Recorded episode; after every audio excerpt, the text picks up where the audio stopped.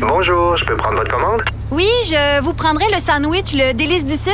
Par contre, j'enlèverai le poulet, l'ananas, les oignons puis le fromage feta. Votre auto, c'est un espace où vous pouvez être vous-même. Euh, donc vous voulez juste le, le pain et la sauce? Oui, monsieur. Elle mérite d'être bien protégée. Et vous méritez d'être bien accompagné. Trouvez la protection la mieux adaptée à votre auto avec Desjardins Assurance et obtenez une soumission en quelques clics sur desjardins.com. tabou la sexualité des personnes âgées. Oui, et imaginez la sexualité des personnes âgées qui font partie de la communauté LGBTQ+. Euh, c'est encore plus tabou. J'en parle avec Marion Bertrand Huot, présidente et directrice générale de l'organisme Les Trois Sexes. Bonjour. Oui, bonjour. Marion, euh, explique-moi tout d'abord, c'est quoi les Trois Sexes? Parce que moi, j'avoue que je vous connaissais pas. Oui, ben là, les Trois Sexes, c'est un organisme communautaire. Mais contrairement à la majorité des organismes communautaires, on est spécialisé en campagne de sens sensibilisation publique. OK. Donc, on prend une- un enjeu et au lieu de créer un service directement pour les personnes qui vivent une problématique, on essaie de voir quelles sont les perceptions et les mentalités à l'extérieur qui créent cette, cette souffrance-là. Et c'est à ces personnes-là qu'on va s'adresser. Donc, le- population générale, souvent. Et là, vous, allez, vous avez décidé de faire des capsules euh, vidéo qui mettent en scène des aînés. Oui. On on sait jamais comment il faut les appeler. On va dire des vieux, là. On a le droit de dire des vieux. Euh, des communautés LGBTQ+, qui nous parlent de leur sexualité. Pourquoi vous avez décidé de vous attaquer, entre guillemets, à la sexualité des vieilles personnes puis des vieilles personnes qui font partie de des communautés déjà marginalisées? Parce que c'est une double discrimination. On a une Ouais. discrimination qui est âgiste, qui déjà a l'idée de penser à la sexualité chez les personnes. On veut pas. On veut pas. C'est- C'est c'est vraiment, on n'y pense pas. La sexualité est associée au, au corps généralement qui sont jeunes Ben, et le qui correspondent aux standards. contribué à ça. Exactement. C'est quand qu'on voit des scènes euh, avec une sexualité qui montre des gens en haut de 60 ans. Mais là, il pleuvait des oiseaux, là. En ce moment, là, c'est peut-être la seule, le seul moment où on Oui, a vu c'est- peut-être des C'est rapports particulièrement sexuels. rare et ça crée justement des. On le euh, voit pas souvent. Non, exactement. Et dans le cas justement encore plus des aînés LGBT, ben là on parle d'une double. Fait qu'on est vraiment une discrimination âgiste et à la fois on a la discrimination homophobe et transphobe. Donc c'est vraiment l'espèce d'intersection des deux que ça c'est complètement invisibilisé. Autant l'orientation sexuelle que, que l'identité de genre que la sexualité et les comportements sexuels. Et on s'est dit que leur message allait aussi être valide pour les gens aînés qui Oui. n'étaient pas euh, membres la communauté LGBTQ+. Et on a fait l'inverse. Au lieu de prendre des gens hétéros et dire ça s'applique à tout le monde, on a pris des gens LGBTQ+, et on a dit ça peut s'adresser à tout le monde. Marion Bertrand, ça ressemble à quoi la sexualité des personnes âgées en général? C'est pas si différent. C'est sûr que y a- on doit les comportements changent et s'adaptent parce qu'il y a certains impératifs physiques qui font que Ben mal au dos. Euh, ça, mais il y a exemple la dysfonction érectile qui un, ne, ne touche pas tout le monde, Ouais, mais ça, peut là. toucher des gens. Ben déjà à la base, il va falloir souvent se construire sur des comportements vraiment différents et des fois ça peut être très positif parce qu'on sort de l'impératif exemple de la pénétration et on découvre plein d'autres comportements. La seule chose c'est de quelle façon on la vit et est-ce qu'on peut la vivre? Et souvent une des caractéristiques c'est qu'elle est pas souvent protégée. Ah ben oui, parce que là, je parlais, moi, à des sexologues et des médecins qui me disaient qu'il y avait une recrudescence des ITS dans les CHSLD. Exactement, pour plusieurs raisons. Un, l'accès au contraceptif, justement, l'accès au préservatif, parce que contraceptif, c'est autre chose. Le préservatif, il y en a pas. Euh, L'idée même que les médecins ils vont souvent même pas demander la question êtes-vous sexuellement actif? Ils assument que la personne ne l'est plus. Ah, moi, j'ai vu ça, là, des messieurs qui se promenaient euh, chez une madame un soir, chez une autre madame. Parce que, tu sais, à cet âge-là, tous les tabous sociaux, là, on n'a plus rien à foutre. Hein. Ben, il y Donc, a ça, mais on de se cache quand même. Oui. Fait que ça aussi, le fait qu'on a peur d'être jugé souvent par les professionnels. Ça, dans les résidences semi-autonomes, c'est encore pire. Plus que des professionnels qui sont dans cette, dans, dans cette, dans ce milieu-là, ben, plus qu'il y a des risques sur l'intimité parce que plus qu'ils ont peur d'être jugés, plus qu'aussi il y a une tendance à comment dire, dévoiler à la place de ces personnes-là, à, à leur famille, le fait qu'il y ait des relations. J'ai vu votre père, il entretenait une relation avec telle personne. Ça peut que- choquer, euh, ça peut choquer, mais c'est pas la, c'est pas de l'affaire de, de la préposée ou bénéficiaire, par exemple, d'aller le dire à la famille, ça. Mais ça peut arriver. Ça fait que les gens, les personnes aînées, tendent à se cacher et à vivre ces relations-là. Dans le Un, secret. Dans le secret. Et ça, c'est un facteur de risque aussi pour la santé sexuelle et pour la protection quand on fait ça en secret. C'est vrai chez les jeunes et c'est vrai aussi chez les personnes plus âgées. OK, parlons de la vie euh, en centre ou en CHSLD. Oui. Euh, Il y a la question de l'intimité, OK? Parce que les préposés, les infirmiers, le personnel soignant, euh, ben, rentrent un peu comme dans un moulin dans la chambre des C'est gens. sûr que ça dépasse pas toutes les places. Il y a de plus en plus une idée de, de, de qu'on doit respecter l'intimité des gens. On pense pas nécessairement à l'intimité sexuelle, mais l'idée qu'on doit. Comme t'es chez vous, puis là, quelqu'un rentre, là. Puis souvent, c'est ah, c'est le prétexte de la sécurité. Le vraiment l'idée qu'a la personne. Ben, justement, par semaine, pour c'est la- l'heure. Pour la santé aussi, ah, on doit vérifier si la personne va bien. On peut pas se permettre, exemple, de mettre des barrures sur les portes. Hmm. On peut pas se permettre d'attendre si la personne répond pas immédiatement. Il faut vérifier si la personne est en santé. Mais la santé sexuelle compte là-dedans.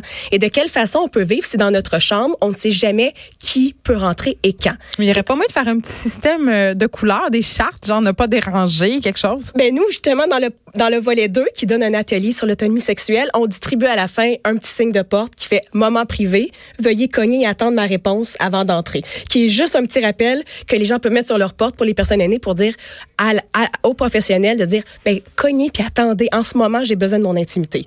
Ça serait C'est pas nécessairement de l'intimité sexuelle, là? Non, même pas. Parce que ça peut être c'est pour ça que c'est écrit juste moment privé. Mais l'intimité sexuelle en fait partie. Et l'autre enjeu, c'est que dans certains centres, on ne peut pas inviter quelqu'un à passer la nuit. Littéralement. Hey, on sépare des couples aussi. Hein? Oui, exactement. Il qui n'y a pas de chambre double, souvent.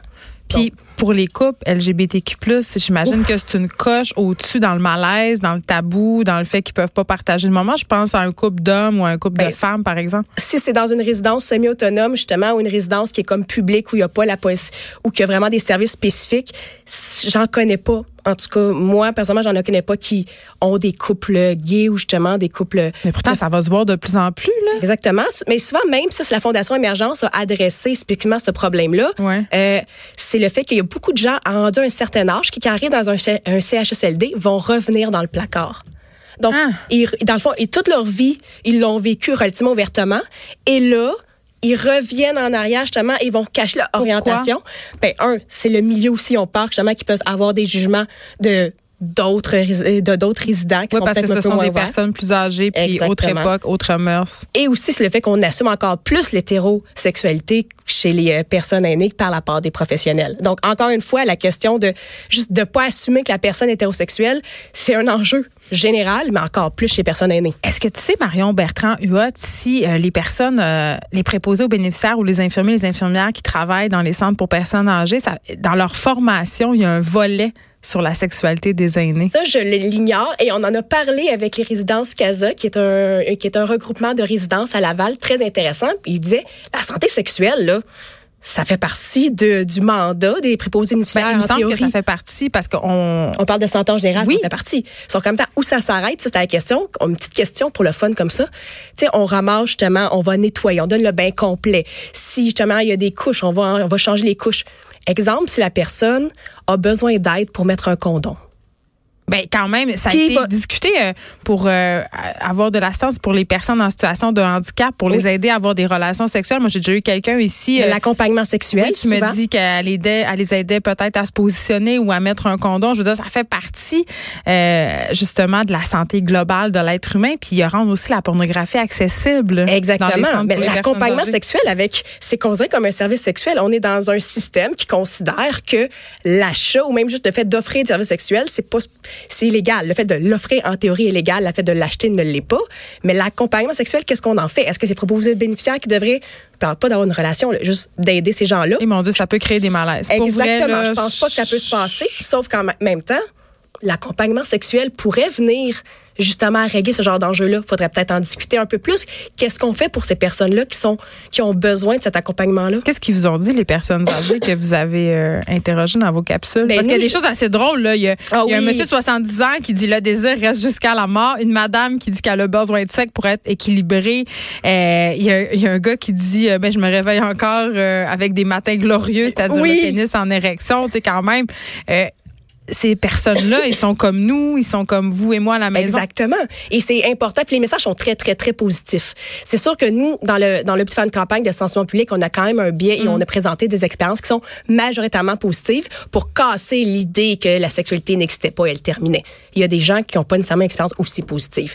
Mais qu'est-ce, qu'est-ce que, le message qui revient, c'est que au minimum, les fantasseries. Même les gens qui ont des expériences moins positives avec les comportements sexuels, les fantasseries. Le désir s'en va pas. Le désir s'en va pas, il reste là. Et souvent, Même avec la baisse d'hormones, moi, j'aurais pensé qu'on est moins dedans. Ah, mon on a je beaucoup plus de temps et on n'a pas à travailler là aussi. là. Hein? Ouais, je comprends. Moi, si je on enlève tout le stress, justement, des fois, des, euh, du travail et du temps qu'on passe, et là qu'on est Hey, Donnez-leur Pornhub, Seigneur. c'est sûr qu'il y a des besoins, c'est sûr qu'il y a des besoins et c'est on n'en parle tellement pas.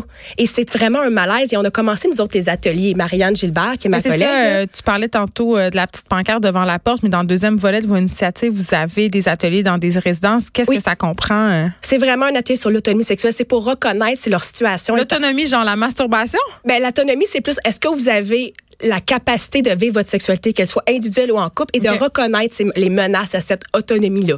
C'est. C'est vraiment le fait de est-ce que justement vous avez une façon, vous avez une entente avec les professionnels pour qu'on vous donne votre temps d'intimité?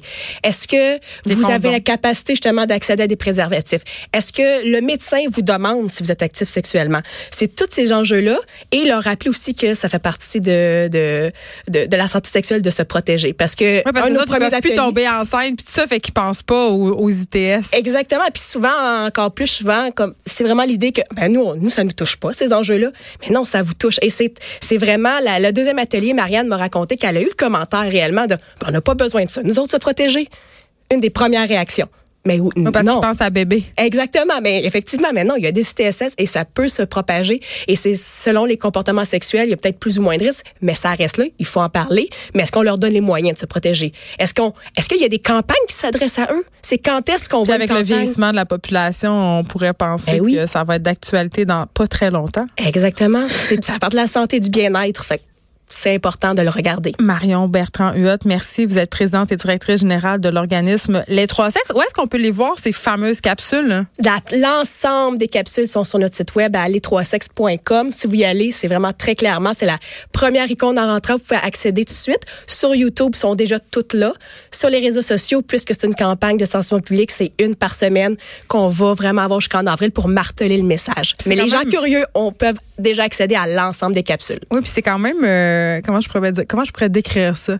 C'est inspirant, mais c'est aussi un peu confrontant. C'est ça, Moi, j'ai trouvé. C'est confrontant, mais on finit quand même avec un petit sourire à la fin. On, est, on peut être attendri, on peut être choqué en même temps. C'est un mélange, c'est un mélange de tout ça et ça. Je pense qu'on finit un peu à se poser des questions puis dire pourquoi je me sens comme On va ça? tous se ramasser là. hein. Exactement. Puis je pense que c'est le fun pour nous d'imaginer justement que ça continue. Ah, je sais pas. Il y Mais je avait pense une madame qui parlait du fait de, de- le défi de dire ah je suis encore désirable ça c'est un autre enjeu mais Oui. quand même ça doit être euh, quelque chose. Mais je pense qu'il faut vraiment battre justement l'idée, euh, lutter contre l'idée que ça prend des corps jeunes qui correspondent aux stéréotypes pour avoir une sexualité. On peut avoir du fun en masse après ça. Il nous reste juste ça. Et On- hey, on a du temps. Qu'est-ce qu'on va faire d'autre? Exactement. Merci beaucoup Marion. Merci, bonne journée. De 13 à 15, les effrontés.